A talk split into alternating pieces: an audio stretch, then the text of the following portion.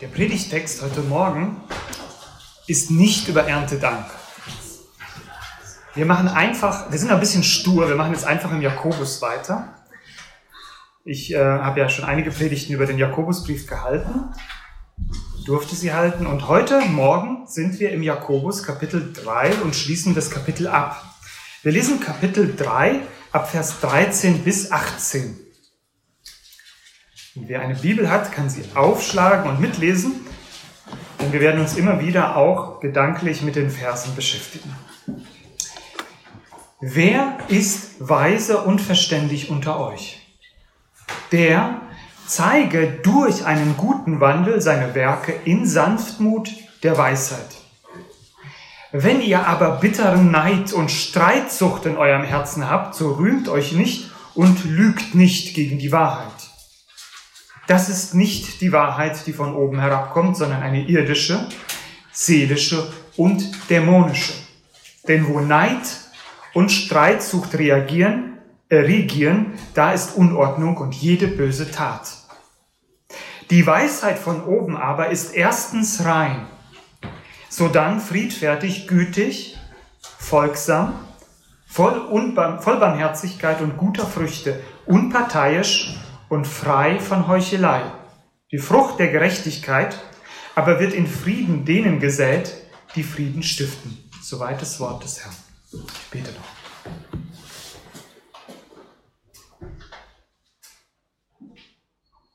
Vater im Himmel, im Namen deines Sohnes Jesus Christus dürfen wir zu dir kommen und dir danken für die Gaben, die du gibst, heute besonders am Erntedank. Vor allem danken wir dir für dein ewiges, unwandelbares, festes Wort. Stürme der Zeit sind darüber hinweggefegt, aber es ist geblieben und es wird bleiben bis ans Ende der Zeit. Niemals wird dein Wort vergehen. Und wenn wir heute Morgen uns mit deinem Wort beschäftigen, dann können wir so viel kaputt machen durch unser Reden und durch unser Denken. Denn wir brauchen, dass du uns dein Wort auftust dass du unser Herz auftust, dass du unseren Mund und unser Ohr auftust, damit wir hören, was du zu sagen hast und sprechen, was du sagen solltest, willst. Hilf bitte, Herr, dass dieses Wort uns lebendig wird. Segne uns dabei. Amen. Weisheit ist ein Schatz. Wenn ihr jetzt einen Klumpen Gold in der Hand hättet, dann ist Weisheit wertvoller als ein Klumpen Gold. Im Buch der Sprüche, wo es viel um Weisheit geht, da sagt der Salomo, denn Weisheit ist besser als Perlen. Und alles, was man sich wünschen mag, nichts ist, ihm zugleich, ist ihr zugleichen. Also alles, was man sich vorstellen könnte, was wir auf der, Le auf der Erde haben könnten und wollten, die tollsten Autos oder das tollste Haus oder das dickste Bankkonto. Alles ist nichts im Gegensatz zur göttlichen Weisheit, die wir haben können. Als Salomo, der König von Israel, der König, des, der sein Vater David das Reich aufgebaut hat, als er an der Schwelle zum Königtum stand, da begegnet ihm Gott der Allmächtige und sagt ihm, Salomo, ich stelle dich vor eine Entscheidung. Was wünschst du dir? Und wir kennen die Geschichte. Salomo sagt nicht, ich wünsche mir ein festes Reich. Ich wünsche mir Reichtum. Ich wünsche mir viele Pferde. Sondern er sagt Gott, ich brauche Weisheit. Wenn ich dein Volk führen soll, dann brauche ich Weisheit. Und Gott erfüllte diesen Wunsch. Die Überschrift über diese Predigt heute Morgen lautet, eben aus, diesem, aus dieser Begebenheit heraus, gib mir ein verständiges Herz. Und ich hoffe und ich glaube, dass wir am Ende dieser Predigt diesen Wunsch auch in unserem Herzen tragen, wenn wir ihn nicht schon sowieso in unserem Herzen tragen. Gib mir ein verständiges Herz. Wir haben jetzt seit einigen Zeit den Jakobusbrief betrachtet und sind von einem Thema zum nächsten gegangen. Das ist ja typisch für Jakobus. Und im letzten Abschnitt haben wir ja über die Zunge nachgedacht. Ich nehme an, dass wir seitdem sehr stumm geworden sind. Aber jetzt machen wir weiter. Wenn wir das Hauptthema des Jakobusbriefes suchen, dann scheint mir so ein Vers, der mir so wichtig geworden ist, der, ich, der das ein bisschen zusammenfasst, wenn man überhaupt von einem Schlüsselvers in Jakobus sprechen kann, zu, gefunden zu werden in Kapitel 1, Vers 22. Seid aber Täter des Wortes und nicht Hörer allein, die sich selbst betrügen. Wisst ihr, was Jakobus durch seinen ganzen Brief hindurch möchte? Dass du und ich uns nicht selbst belügen. Betrügt euch nicht selbst. Habt kein zwiespältiges Herz. Das sagt er auch, und das wird die nächste Predigt im Jakobus sein, in Kapitel 4, Vers 8, reinigt die Hände, ihr Sünder, und ähm, heiligt eure Herzen, die ihr geteilten Herzens seid. Also das ist ein Thema von Jakobus, dass er immer wieder in diese Kerbe schlägt und sagt, ihr müsst echt sein. Ihr dürft nicht etwas vorgeben, was ihr nachher nicht seid. Und ganz ehrlich, diese Botschaften passen uns nicht immer. Aber wir müssen dankbar sein für einen Jakobus, der die Finger in die Wunde legt in unser Herz und zeigt, wo es drückt. Denn er hat keine Angst vor der Wahrheit. Und dafür müssen wir dankbar sein. Wir brauchen heute einen Arzt, auch in unseren Gemeinden. Nicht jemand, der uns einfach nur einlullt und sagt, dass alles gut ist, sondern wir brauchen jemanden, der uns aufweckt und uns sagt, da bist du krank. Gut, dass es diesen Jakobusbrief gibt. Im heutigen Abschnitt geht es um echte Weisheit. Und das ist wieder typisch für Jakobus, dass wir sagen könnten, es geht um Weisheit, aber wenn wir näher lesen, dann merken wir, Moment, es geht nicht nur um Weisheit, sondern eigentlich hat er noch eine Absicht in diesem Text drin. Nämlich, wenn wir ihn ein paar Mal lesen, werden wir merken, dass Jakobus etwas anspricht. In der Gemeinde gab es Probleme. Neid, Streitsucht.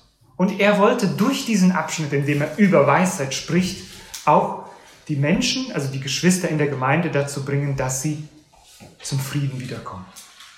Es gibt also zwei Absichten in diesem Text. Woran merken wir denn, dass es in diesem Abschnitt um Weisheit geht? Schon ganz am Anfang die erste Frage, wer ist weise und verständig unter euch? Nun, das ist ja eine geschickte Frage, denn wer möchte das nicht sein?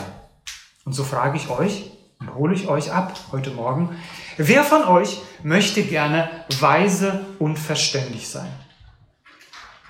Wer es nicht sein möchte, kann jetzt gehen. Gut, das haben wir wirklich gut abgestimmt jetzt. Also, ihr alle wollt weise und verständig sein, wie ich auch. Und deswegen soll dieser Text jetzt zu uns sprechen. Jetzt hört gut zu, denn es geht um Menschen, die weise und verständig werden wollen. Oder Menschen, die schon meinen, weise und verständig zu sein, die wollen wir mal ein bisschen aufrütteln. Voll Weisheit, weil Weisheit etwas so Kostbares ist, wollen wir es unter allen Umständen erwerben. Denn Weisheit, jetzt kommen wir ein bisschen zu der Bedeutung des Wortes Weisheit. Was bedeutet Weisheit? Ich habe im Bibellexikon dazu gefunden, Weisheit bedeutet Einsicht in die Fülle der Dinge und Lebenszusammenhänge. Das klingt ein bisschen schwierig. Einsicht in die Dinge und Fülle der Lebenszusammenhänge. Also, ich fange jetzt mal ganz unten an, auf der ersten Stufe von Weisheit. Ganz unten geht es mit Wissen los. Mit Wissen. Wir alle erwerben Wissen im Lauf unserer Jahre. Also ich hoffe das doch. Wenn ihr in der Schule seid und ihr am Anfang eines Schuljahres steht und am Ende, da sollte dazwischen ein Unterschied bestehen. Das heißt, dass ihr am Ende des Schuljahres mehr wisst als am Anfang, oder? Gut. Und auch in unserem Leben sollte das sein. Übrigens wird heute davon gesprochen, dass wir lebenslang lernen müssen. Und mit der Technik und dem Fortschritt der Technik, da müssen wir es wohl. Sonst überrennen uns unsere Kinder. Wir müssen lebenslang lernen. Aber jetzt ist der Unterschied. Etwas zu wissen macht uns noch nicht weise, oder? Etwas zu wissen führt uns noch nicht dazu, dass wir wirklich weise sind. Denn Weisheit das bedeutet, dass ich das, was ich weiß, so anwenden kann, dass es in diesem Moment, in diesem Augenblick der Lebenssituation klug ist. Es ist wie mit Geld. Geld zu haben, ist ja die eine Sache. Geld richtig umzugehen, ist eine ganz andere Sache. Es gibt Menschen, die haben unglaublich viel Geld und die haben unglaublich viel Schulden. Man meint, sie wären Millionäre und das stimmt, aber auf der falschen Seite. Und so könnte man meinen, jemand, der einfach nur viel weiß, ist automatisch weise und klug in Gottes Augen. Überhaupt nicht. Ich will uns so viel dazu sagen, damit ihr euch ein bisschen beruhigt. Ihr Kinder, ihr müsst keinen Universitätsabschluss haben, damit ihr weise werdet. Ein einfacher Arbeiter kann klüger, kann weiser sein als der Professor für seinen Studenten. Das bedeutet nicht, dass es falsch ist, das zu lernen. Aber die Gewichtung ist eine andere und dazu komme ich gleich. Ich möchte anhand der Predigt oder anhand des Textes mehr über drei Punkte der Weisheit sprechen. Erster Punkt ist die Quelle der Weisheit. Zweitens der Charakter der Weisheit. Und drittens die Frucht der Weisheit. All diese Dinge entdecken wir in dem Text. Der erste Punkt, die Quelle der Weisheit, möchte ich den Vers herausnehmen. Das ist nicht die Weisheit, die von oben kommt. Wenn Jakobus über die Weisheit spricht, dann sagt er, dass diese Art von Weisheit nicht von oben kommt. Dann könnte man daraus ja ableiten, dass es zwei Arten von Weisheit gibt. Es gibt eine Weisheit von oben und es gibt eine Weisheit von unten. Halten wir also erst fest, zuerst fest, dass es einen Unterschied gibt in dem, was wir als Weisheit bezeichnen. Und der Unterschied ist sehr gravierend. Er ist so unterschiedlich wie Tag und Nacht. So krass, dass man sagen könnte, das eine ist das Original und das andere ist nicht nur eine schlechte Kopie, sondern eine Fälschung durch und durch. So krass ist der Unterschied zwischen der Weisheit von oben und der Weisheit von unten. Anfang dieser Woche ist eine Frau mit ihrem ungeborenen Kind gestorben, weil sie einen Saft aus der Apotheke getrunken hatte, der nicht die etikettierte Lösung enthielt, sondern ein Narkosemittel. Von außen war nichts Ungewöhnliches erkennbar, aber die Wirkung war leider dramatisch. Jakobus will seine Leser auf einen Unterschied aufmerksam machen. Er will sagen, es gibt echte Weisheit und es gibt falsche Weisheit. Das ist das, was wir festhalten müssen. Er will sie aufrütteln in ihrem Denken und vielleicht auch in deinem Denken, dein Denken durcheinander bringen, dass du endlich anfängst darüber nachzudenken, dass es einen Unterschied gibt zwischen menschlicher Weisheit und göttlicher Weisheit. Denn nicht alles, was du in deinem Leben als Weisheit bezeichnest, ist Weisheit. Denn die Folgen einer unterschiedslosen Betrachtung in deinem Leben könnten sehr verheerend sein. Übrigens dürfen wir deswegen die Weisheiten auch nicht vermischen. Denn eine Mischung ist auch Gift. Ganz klar, auf der einen Seite göttliche Weisheit, auf der anderen Seite die Weisheit von unten. Worin begründet sich der Unterschied? Das erste ist die Quelle der Weisheit oder die Herkunft der Weisheit. So wie eine salzige Quelle nur salziges Wasser hervorbringt, bringt eine süße Quelle nur süßes Wasser hervor. Wir haben das gestern mit den Kindern noch in der Bibel gelesen. Ein guter Baum bringt gute Frucht und ein schlechter Baum bringt schlechte Frucht. Und wir haben gesagt, ein Apfelbaum kann keine Pflaumen bringen und ein Weinstock kann keine Granatäpfel bringen. Das geht einfach nicht. Und so, der Unterschied zwischen einer Weisheit von oben und einer Weisheit von unten begründet sich in der Herkunft. Wo kommt diese Weisheit her? Auf der einen Seite gibt es die Weisheit, die von oben kommt. Damit meint Jakobus, dass sie himmlischer Herkunft ist, also von Gott selbst kommt. Diese Weisheit ist das Original. Diese Weisheit ist das Original. Sie ist echt. Und das ist ja auch logisch. Denn woher sollte denn das nötige Wissen für unser Leben kommen, wenn nicht von demjenigen, der selbst der Schöpfer des Lebens ist? Wer kann uns helfen, die richtigen Entscheidungen in unserem Leben zu treffen, wenn nicht derjenige, der den Überblick über unser Leben hat?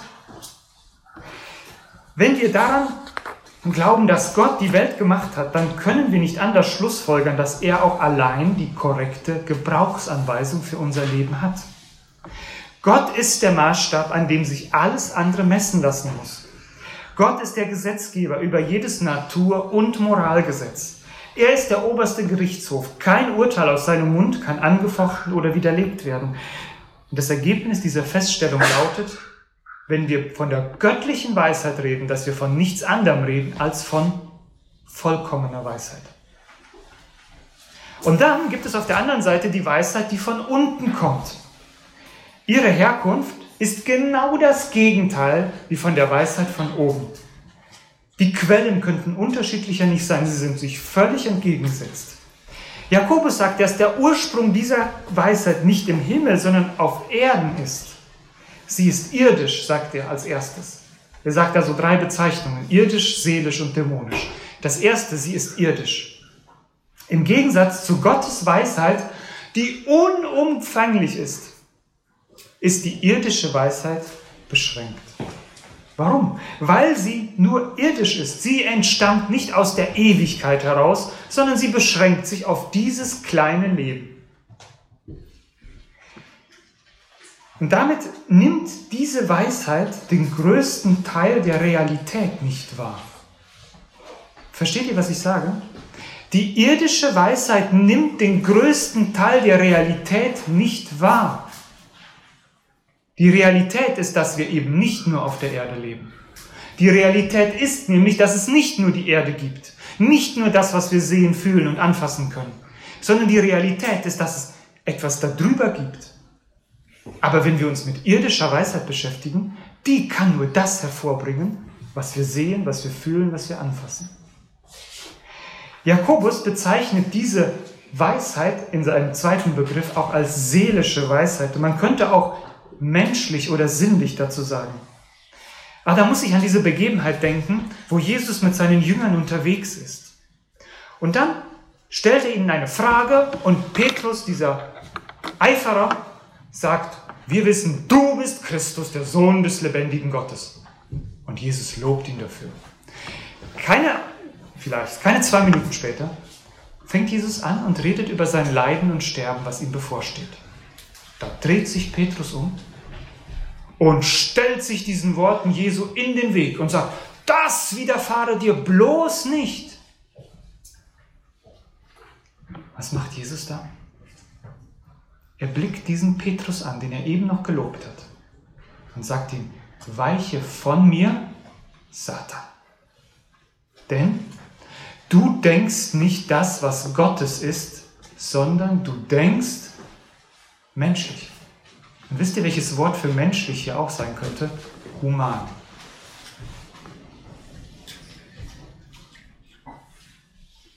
Für Petrus war in seiner menschlichen Weisheit es völlig unmöglich und widersinnig total, dass Jesus ans Kreuz geht, dass er leiden soll. Das ist doch kein Messias. Aber in der göttlichen Weisheit war das Weisheit. Und an diesem Punkt scheiden sich die Geister, nicht wahr? Später ist genau das der Punkt, was den einen Torheit ist und den anderen göttliche Weisheit. Wir haben nur diesen beschränkten Blick unserer menschlichen, seelischen Weisheit. Das, was uns wehtut, das müssen wir vermeiden. Das, was uns nicht gut tut, davon laufen wir weg. Aber das ist irdische Weisheit, menschliche Weisheit. Weisheit beschränkt sich auf unsere menschlichen Sinne und auf unsere Natur und die ist gefallen. Die ist einfach gefallen und sie ist durch die Sünde so verdorben und deshalb überhaupt nicht als objektiver Maßstab geeignet. Menschliche Weisheit ist nicht als objektiver Maßstab für unser Leben geeignet, denn sie entstammt einer gefallenen Natur. Und dann steigert Jakobus das noch und sagt, diese Weisheit ist dämonisch. Da könnte man meinen, langsam, Jakobus. Aber er sagt es konsequent weiter. Denn er denkt das bis zu Ende und sagt, sie entstammt dem Teufel. Am Ende sitzt hier der Giftmischer, der Teufel. Er kann sich jedoch gut tarnen. Und das ist das Gefährliche. Denn die falsche Weisheit, wenn wir sie so nennen, ist von außen her schön anzusehen. Sie gefällt unserem Verstand, sie scheint logisch, sie gefällt unserem Willen, denn sie scheint begehrenswert und sie gefällt unseren Gefühlen, denn sie scheint uns zufrieden zu machen. Doch die Wirklichkeit ist, dass sie uns keineswegs weiterhilft. Die Weisheit ist eine Lüge, die wir über viele Jahre aufrechterhalten können, aber das Gift wirkt. Es wirkt und es zerstört uns. Diese Art von Weisheit, die von unten kommt, wird uns niemals helfen, unser Leben erfolgreich im Sinne Gottes zu gestalten. Sie wird uns in die Sackgasse führen. Sie wird unser Leben und das Leben von anderen Menschen arm machen und zerstören. So wie ein Gift. Es wirkt langsam, aber es wirkt tödlich. Aber eines muss uns bei der Betrachtung bei des ersten Punktes nochmal klar werden. Wir haben da auf der einen Seite die Weisheit, die von oben kommt und auf der anderen Seite die Weisheit voll von unten kommt. Und jetzt stehen wir vor diesem Regal und können wählen, nicht wahr? Nein, wir können nicht wählen. Wir haben die irdische Weisheit schon in uns. Wir haben auch nicht die Kraft, nach der göttlichen Weisheit zu greifen.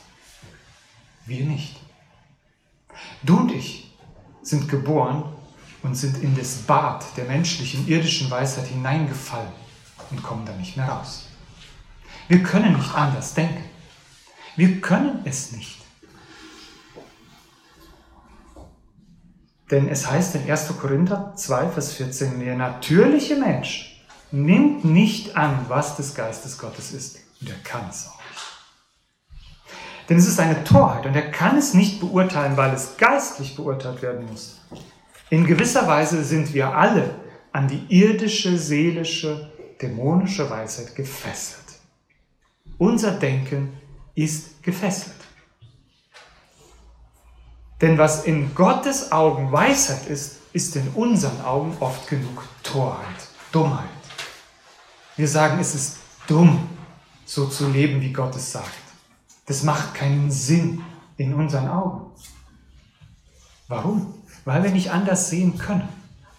Und die Lösung kann nur darin liegen, dass Gott unsere natürliche Natur verändert und wir ihn um Weisheit bitten. Denn wenn wir versuchen, den Mangel an unserer Weisheit durch noch mehr menschliche Weisheit zu füllen, dann bricht unser Kartenhaus zusammen. Aber es heißt ja Gott sei Dank in Jakobus 1, Vers 5, wen an Weisheit mangelt, der bitte Gott. Und der jedem gibt ohne Ansehen der Person. Halleluja. Nun komme ich zum zweiten Punkt. Wir haben als erstes über die Quelle der Weisheit gesprochen und jetzt wollen wir über den Charakter der Weisheit sprechen. Über den Charakter der Weisheit gäbe es viel zu sagen, wenn wir das Buch der Sprüche anschauen. Aber ich will mich mal auf diesen Text beschränken. Was sagt Jakobus hier über den Charakter der Weisheit? Wie verhält sie sich? Was ist typisch für sie? Was kennzeichnet sie? Und damit verstehen wir, wie echte Weisheit in unserem Leben wirkt. Ihre Kennzeichen lassen erkennen, dass es eine göttliche Weisheit ist. Als erstes sagt Jakobus, diese Weisheit ist rein. Echte Weisheit bedeutet also, dass sie ein Denken produziert, welches sauber ist, welches rein ist. Reinheit bedeutet Unverfälschtheit. Es ist diese Art von Weisheit, die die Wahrheit nicht fürchtet. Sie muss sich nicht vor Wahrheit verstecken, denn sie ist rein. Diese Weisheit bewirkt, dass wir vom Schmutz der Welt uns trennen und uns nicht verunreinigen. Denn die Weisheit kommt aus einer reinen Quelle und die Heiligkeit Gottes ist da noch so nah. Und jetzt verstehen wir auf einmal, was ist der Anfang der Weisheit? Die Furcht Gottes. Denn die Furcht Gottes, da wo wir ganz nah an Gottes Heiligkeit dran sind, in der Ehrfurcht vor Gott, da ist sie rein. Da kommt die Weisheit. Das ist der erste Punkt, der erste Charakterzug. Aber der zweite, sagt Jakobus, die Weisheit ist gütig und barmherzig. Denn wenn sie nur rein wäre, das wissen alle, die irgendwo im Krankenhaus arbeiten, wenn etwas nur rein ist, dann ist es nur steril, aber es ist oft kalt und ablehnend. Aber Gottes Weisheit ist nicht einfach nur rein, sie ist auch barmherzig und gütig. Sie sucht, sie sucht das Gute für andere. Das bedeutet, dass sie ihre eigenen Befindlichkeiten zurückstellt und anderen Menschen mit einer positiven, freundlichen Art und gütigen Art begegnet und sogar auf Kränkungen liebevoll reagiert. Sie geht nicht an der Not des anderen vorbei, richtend wie ein Staatsanwalt. Sie zerbricht nicht das geknickte Rohr und löscht den glimmenden Docht vollends aus. Nein, diese Weisheit erbarmt sich über den, der schon im Staub liegt, über den Schwachen und den Kleinen und die sich nicht zu schade, dabei selbst in Mitleidenschaft zu geraten. Ein weiterer Charakterzug der Weisheit ist Sanftmut, steht hier auch im Text. Sanftmut, das ist ein schönes Wort. Irgendwie stolpern wir da in letzter Zeit öfter drüber, nicht wahr, bei unseren Predigten. Armin hat da schön drüber gesprochen und ich habe es auch schon zweimal erwähnt. Sanftmut, scheinbar ein wichtiges Thema für unsere Gemeinde. Sanftmut kommt aus einem tiefen Vertrauen aus Gott, dass ich mich nicht beweisen muss. Er hat alles gemacht. Er hat mich an den Platz gestellt, wo ich stehe. Ich muss nicht aufbegehren. Ich bleibe sanftmütig. Sanftmütig gibt mir Mut zu handeln, aber nicht Übermut. Sanftmut lässt mich nicht ängstlich sein, lässt mich nicht verkrampft sein. Sanftmut, mit Sanftmut kann man aufrecht gehen und trotzdem demütig sein. Ich muss mich nicht aufbrausen, weil irgendwie mein Recht verteidigt werden muss. Ein anderer sorgt für mein Recht. Die Weisheit lehrt uns, demütig zu sein, sich in eine Rolle einzufügen, Autoritäten über sich zu akzeptieren und nicht immer und nicht immer so auf seinen eigenen Ruf bedacht zu sein. Und dann nennt Jakobus die Weisheit unparteiisch. Sie lässt nichts von Sympathie oder Bestechung sich beeinflussen. Und ich meine mit Bestechung nicht Geld, denn oft genug gibt es andere Dinge, die wir gerne haben und uns leiten in unserem Urteilsvermögen. Echte Weisheit unterscheidet zwischen echter, rechter, der gerechten Sache und seinen eigenen Vorlieben und Vorteilen. Und die Weisheit befeuert keinen Menschenkult. Göttliche Weisheit befeuert keinen Menschenkult, sondern sie sieht die Menschen in den Augen ihres Schöpfers. Und dann zeigt Jakobus auf der anderen Seite noch eine andere Seite der Weisheit. Sie ist frei von Heuchelei. Das entspringt einer Liebe zur Reinheit und Wahrheit, die sich nicht verstecken muss. Wisst ihr, was eigentlich der Kern von Heuchelei ist? Der Kern ist, dass ich nicht für Gott lebe, sondern für Menschen lebe. Ich will etwas darstellen, weil Gott blickt mich ja eh durch. Vor ihm brauche ich nicht zu heucheln. Aber vor Menschen heucheln wir oft genug. Und göttliche Weisheit bringt uns dazu, dass wir nicht zu heucheln brauchen. Wenn wir diese Charakterzüge der Weisheit durchgegangen sind, was, was liegt uns da auf der Zunge? Welch ein Mann liegt uns da auf der Zunge? Der Jesus. Er ist das alles in Summe. Er ist derjenige, der keine Sünde hatte, der in seinen Gedanken und Taten rein war. Er hat die Armen und die Elenden gesehen. Er begegnete ihnen mit Güte und Barmherzigkeit. Er gab sein Leben für Sünder, damit diese weiterleben können. Er sagte von sich selbst, ich bin sanftmütig und von Herzen demütig.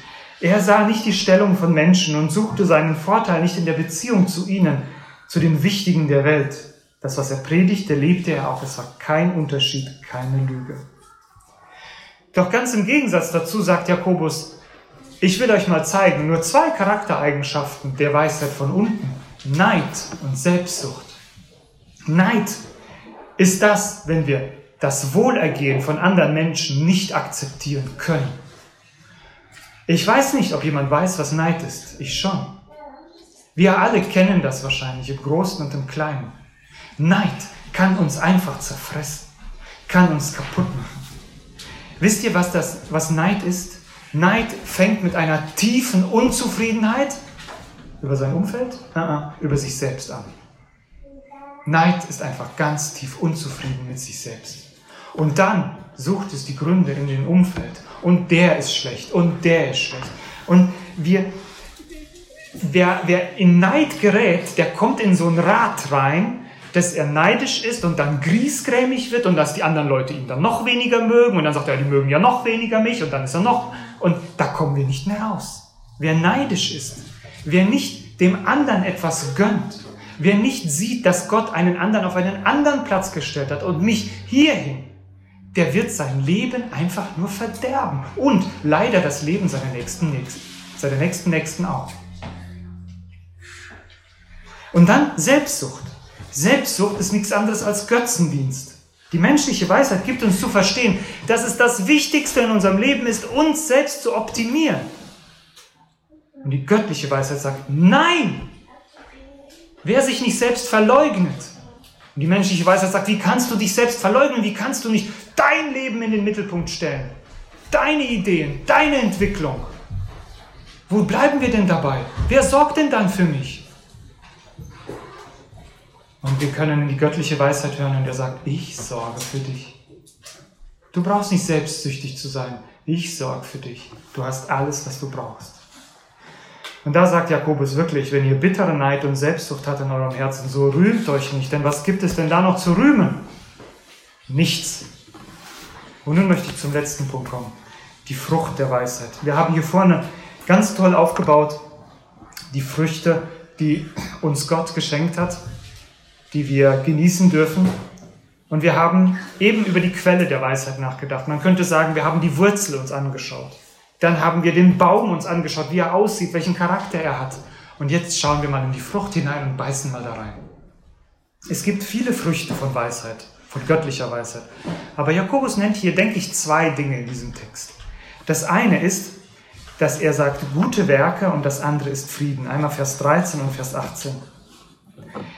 Als wir einmal schon über den Zusammenhang von Glauben und Werken gesprochen haben, das war die vorletzte Predigt, da haben wir gesehen, dass gute Werke das Ergebnis von echtem Glauben sind.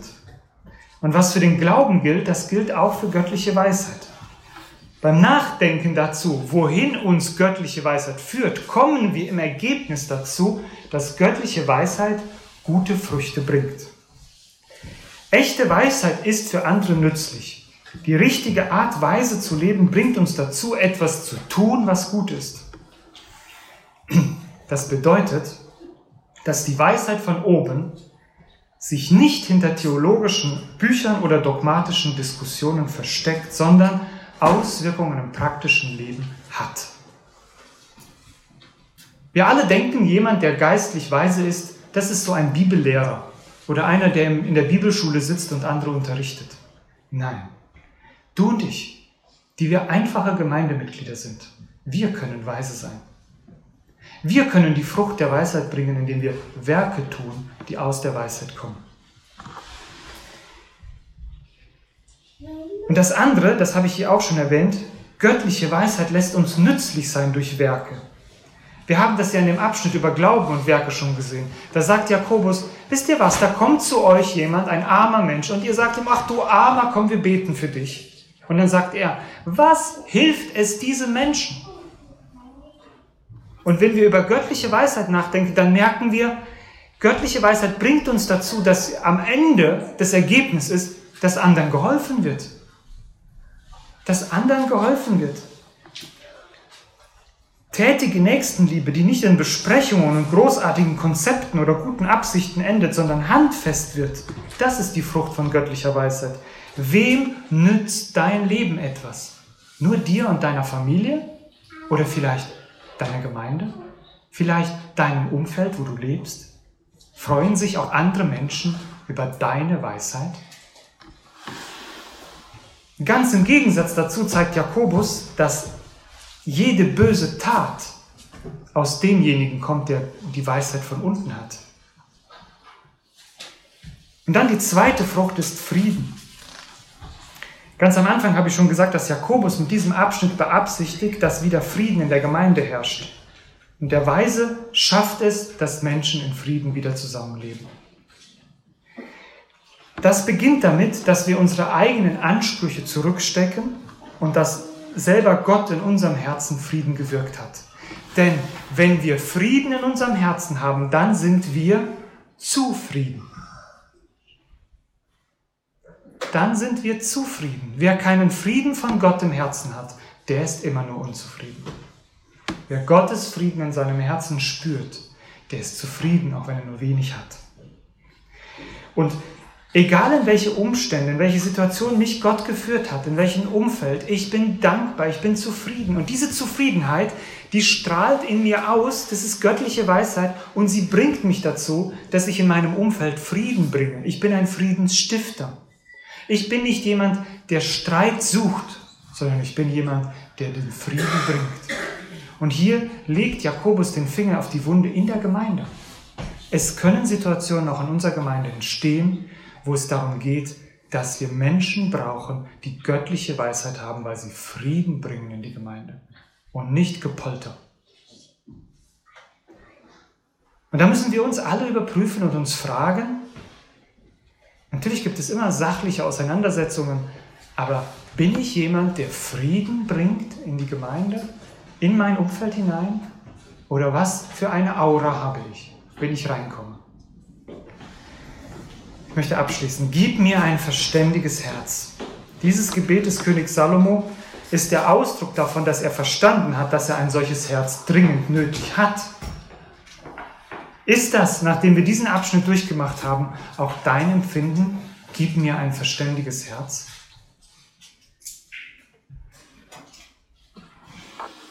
Ist das der Eindruck, den du jeden Tag gewinnst, dass du so ein Herz brauchst? Dass du an deine Grenzen kommst und keine Weisheit hast für dein Leben? Oder stopfst du diese Mangel an Weisheit mit menschlicher Weisheit? Und du merkst, wie alles zerbricht? Von uns aus haben wir alle nicht diese göttliche Quelle getrunken, sondern wir sind durch die irdische Weisheit total verdorben. Wir führen unser Leben in irdischen, menschlichen, ja sogar dämonischen Weisheit. Aber sie führt zu toten Werken und Unfrieden. Und deshalb brauchen wir eine andere Weisheit. Wir brauchen eine Weisheit von oben. Eine Weisheit direkt vom Schöpfer, der uns wie kein anderer sagen kann, wie unsere, unser Leben gelingt. Dann haben wir über den Charakter der Weisheit gehört. Wir haben darüber nachgedacht, dass Weisheit rein, barmherzig, gütig ist, sanftmütig, demütig, unparteiisch und ungeheuchelt. Und all diese Eigenschaften haben wir in wem entdeckt? In Jesus Christus. Und wie können wir diese Weisheit besitzen, die sich von uns selbst bewegt zu ihm hin? Wenn wir aufschauen auf den, der unser Anfänger und Vollender unseres Glaubens ist, der diesen Weg der Weisheit schon gegangen ist für uns. Er, er heilt und verändert. Und schließlich haben wir gesehen, was die Früchte göttlicher Weisheit sind. Gute Werke und Frieden. Wie reich würde unser Leben werden, wenn die Weisheit von oben unser Tun und Handeln bestimmt. Welch ein nutzvolles Leben haben wir und welche Harmonie bestimmt dann unser Umfeld, wenn wir göttliche Weisheit in unserem Leben haben. Ganz zum Schluss erinnere ich, uns noch an eine Begebenheit aus dem Alten Testament. Josef wurde von seinen Brüdern verstoßen aber es hat ihn nicht bitter gemacht. Eine böse Frau sorgte dafür, dass er ins Gefängnis kam. Aber er ist nicht verzweifelt. Und als er dann vor dem damaligen Weltherrscher, den Pharao, stand und ihm den Traum gedeutet hat, da blickt sich der Pharao um und sagt, wo ist so ein verständiger und weiser Mann wie du? Das ist der Weg der göttlichen Weisheit. Amen.